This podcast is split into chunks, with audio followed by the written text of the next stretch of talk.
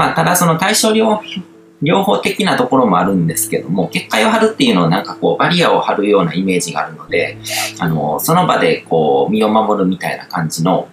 そういうイメージがあるかもしれないんですけど、結界を張るっていうことを、あの、しっかり理解して、で、極めていくと、こう、結界を張ることによって、結界を張るっていうことはこう自分の宇宙を書き換えることでもあるんですね。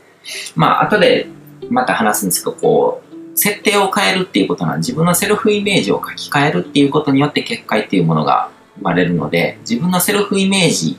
は一人一宇宙なので、この自分のセルフイメージが書き換わるってことは自分の生きる宇宙の設定が書き換わるっていうことなんですよね。でそうなるともう根本的に、あの、情報っていうのは書き換わるわけですね。だから自分がどういう人間としてそこに生きてるのかっていう前提が変わるってことって、うん、からその過去に巻かれた種の意味とか機能すらも書き換えられるわけですね。だから例えば親が誰かの恨みを買ってた。で、今を生きる自分にとってこうマイナス要素になってる。でもそこで自分のセルフイメージが書き換わって、そういう親のもとに生まれて、で、生きていくことによって自分はこういうゴールを実現するんだとか、そういう生まれを背負った人間だからこそこういうことをやるんだみたいな感じの新しいゴールができたりとかして自分が書き換わると、その親が誰かの恨みを買ってたっていう事実自体は変わらないけども、それがプラスの方向に変わることもあり得るわけですね。マイナスの要素だと思ってたけども、プラス。で、それが自分にとってのプラスの意味付けに書き換わると、その、そこからダメージをもう受けることはなくなるわけですね。バリアが張られてるのと同じで、そこからやってくる出来事とかそういうものとかっていうのは自分にこうマイナスのストレスを与えたりとかダメージを与えたりするようなものじゃなくなるってことなんですね。それが本当の意味でのこう結界を張ってるっていう状態なんですけども。うん、で、その結界を張るっていうのは、まあ、要はこう、この設定を変えるっていうのと同じなんですけども、設定っていうのは前提っていう言葉でも言うことができて、の宇宙のこう宇宙はこう前提っていうエネルギーの状態で満たされてるっていう表現をすると結構近いと思うんですけども、まあ前提っていうものがあるわけですね。今僕が、僕らが生きてる宇宙とか、こう一人宇宙、一宇宙で考えても。だから例えば僕にとっての前提っていうと、まあこれ誰にとってもそうだと思うんですけど、人類、地球っていう星ができて、で、その中に生命体が生まれて、で、人類が生まれて、で、その歴史っていうものが、あの、進んできて、今、この、現時点でのこう、世の中っていうのが出来上がってるっていうのは前提なわけですよね。うん。で、その、前提っていうエネルギー状態があって、それによって満たされてるんですよ。で、その前提とか設定っていうものは、こう、過去に起こってきたことの積み重ねだったりとかするので、変えられないかっていう、変えられないように見えるけども、でも時間のところでも話しましたけども、そういうものってこう意味付けは変わるわけですね。自分の、その、どこのゴールを目指すのかとか、その、そもそも自分はどういう存在なのかっていう設定が書き換わると、その前提っていうものは書き換え、あの、自分にとっての意味っていうのが書き換わる。ここが一人一宇宙なんですよね。他人にとっての意味が書き換わらなくても別に構わなくて、自分にとっての意味が書き換われば、自分の宇宙が書き換わるのと同じなので、でそれによってこう、あの、設定っていうのを自由に変えることによって、こう、身をさらされてるような、こう、攻撃から身を回る、守る、こう、結界を張ることができるっていうことなんですね。うん、ちょっと漠然とした抽象的な話にもなってきてるんですけども、あの、人生っていうのは、あの、自分だけで成り立ってるわけじゃなくて、自分はまあ登場人物の主人公っていう感じだと思うんですけども、それにプラ加えてこう世界観っていうものがあるわけですね。世界観っていうのは場面とか環境とかストーリーとか状況とかだから何かこう物語、人生っていうのはまあストーリーとか物語とかっていうふうにも言えると思うんですけども、あの物語っていうのはまずどんな世界が舞台なのかっていうのがあって、でそこにどんな主人公がいるのか。で、そこからどういう登場人物たちと出会っていってって、どういう場面が出てくるのかっていうことによって決まってくるわけですね。だから自分がどういう人間として立ってるのかっていう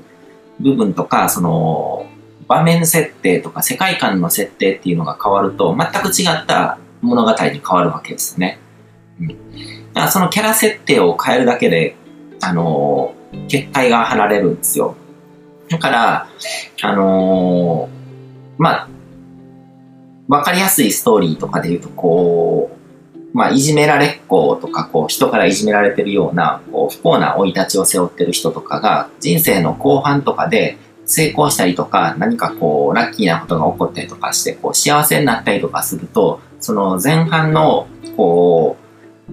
いじめられてたこととか、そういうこと自体が、まあ、プラスに働くわけですね。それがあったからこそ、そういう時期があったからこそ、後のこう、幸せな状態っていうのは生きてくるわけで、で、それが、こう、人生を俯瞰した視点で見る必要があって、だからその少年時代とか、こう、まあ不幸な生い立ちの時点、それがリアルタイムの自分にとってはそれが全てみたいな感じに見えるけども、その未来にハッピーエンドとか、そういうものとかが見えてれば、ゴールが見えてれば、こういう人間になるための必然として、今こう苦しい時期を経験してるみたいな感じで思えるわけですね。キャラ設定が変わるっていうのはそういうゴールとかその未来とかその先にどういうストーリーが繋がるのかっていうこと自体が変わってるんですよ。で、それが、この、現時点から見えてると。今の自分の時点からその未来の自分の姿が見えてることによって、今、この場面にいる自分のキャラ設定が変わってるんですよ。だからもしかすると、その不幸なままで、こう、あの、嫌な目ばっかしにあって、ずっと生きていく人生が続いていくって思ってる人にとっては、もう、こう、ストレスでしかないわけですね。そういうものとか。でも、変わることが分かってる。で、これがもうじき変わる、どういうストーリーのプロットを踏んで変わっていくのかっていうのが、こう、ゴールへの実現の、こう、あの、計画、アクションプランとかそういうものとかで決まってる、あの、自分の脳内に出来上がってれば、じゃあ今経験してるこの苦しみとか、そういうものとかは永遠に続くものじゃないし、それを受けることによって自分は成長してそういう未来に進んでいくっていう設定が出来上がると、あの、同じ行為をされても、あの、まあダメージを受けなくなるんですよね。うん。それが本当の意味でのこう結界が張られてる状態ですね。まあ職場とか近所付き合いとかでこう苦手な人がいるとか、こうネチネチ文句を言ってくる人とかがいる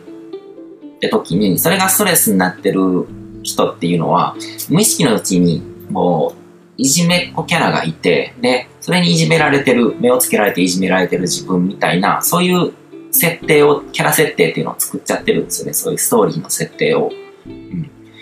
で、そうすると、こう、あの、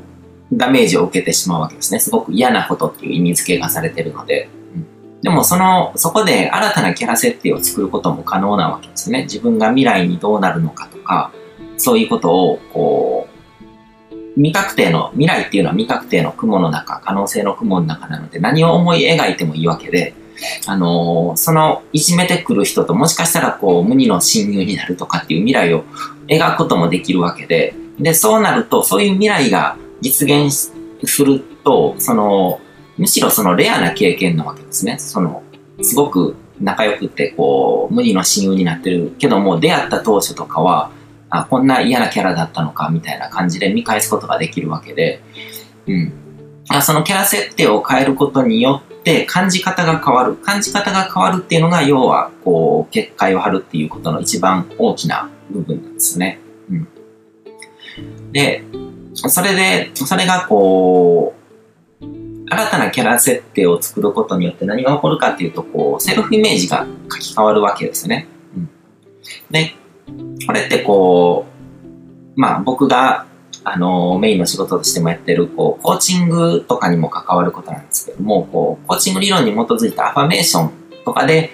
セルフイメージっていうのは書き換えられるんですね。その、アファメーションっていうのは理想のセルフイメージとか、こうなりたい自分とか、こういう要素を自分に付け加えたいっていうようなものをこう自分に宿らせるための魔法の呪文みたいなものなんですけども、アファメーションっていうとこう多くの人はこう口に出してつぶやくことみたいに考えるんですけども、あの、アファメーションってメッセージですよね、メッセージ。そのメッセージをどこに届けるかっていうことが重要で、で、まあ、アファメーションっていうのは潜在意識に届けるためのメッセージだっていうのって大体、こう、アファメーションのこと知ってる人は頭では理解してると思うんですよ。で、潜在意識にメッセージを届けるってどういうことっていうことがあんまりしっかりと理解できてない人が多いですね。で、潜在意識って何かっていうと、こう、潜在意識の奥にある。ってことは、あの、自分に対してこう聞かせてると、こう何度も何度もつぶやいてる、聞かせてると、潜在意識を通り抜けて潜在意識にまで届くんじゃないかみたいなイメージを持つわけですね。だから口に出してつぶやくっていうことをするわけですね。で、例えばこう、口癖とかってありますよね。口癖。無意識に出てしまう言葉。無意識に出てしまう言葉っていうことは、潜在意識を通ってなくて、潜在意識から直接こう、出てるってことなんで、まあ、口癖が変わると潜在意識に届いてる証拠っていうことが言えるわけですね。だから、口癖の方から変えていくっていうやり方もあるわけですね。で、ただそこは、うん、その、そういう口癖を持ってる人はどういう人なのか、どういうセルフイメージの人なのかっていうことを、あの、きちんと見た上で、その、口癖っていうものを自分に身につけるっていうのも結構大事ですね。まあ、人真似でもいいと思うんですね。こう、あの、自分の憧れの人がよく繰り返してるような、つぶやいてるような口癖を、こう、真似して、こう、自分も無意識に出るような感じにすると。で、そういうふうに、こう、憧れてる人とかモデルにしたい人がつぶやいてることを、こう、繰り返していくうちに、その人がどういう気分でそういう言葉をこう出してるのかとか、そういうことが自分の中に浸透してくるので、自分のキャラ設定が変わるっていうことにもなるわけですね。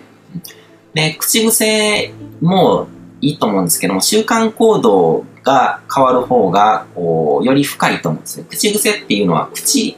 っていうのは、口から出る言葉っていうのはいくらでも、あの、作れるものなんで、でも行動っていうものは結構本音が出るんですよ。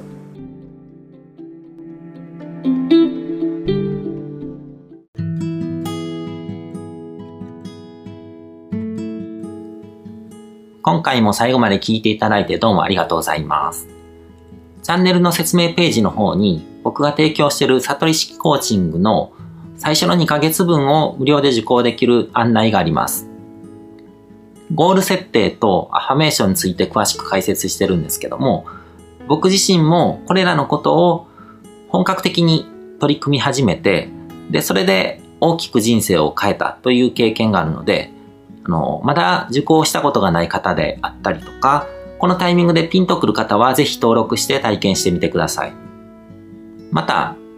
僕がどんな人間なのかを簡単に知ってもらえる2分ほどで読める会員プロフィールのリンクも貼ってます。僕自身がインターネットを通じた出会いによって自分の人生を大きく変えたので、この出会いがあなたの人生を変える良いものになることを願ってます。では、また次の放送でお会いしましょう。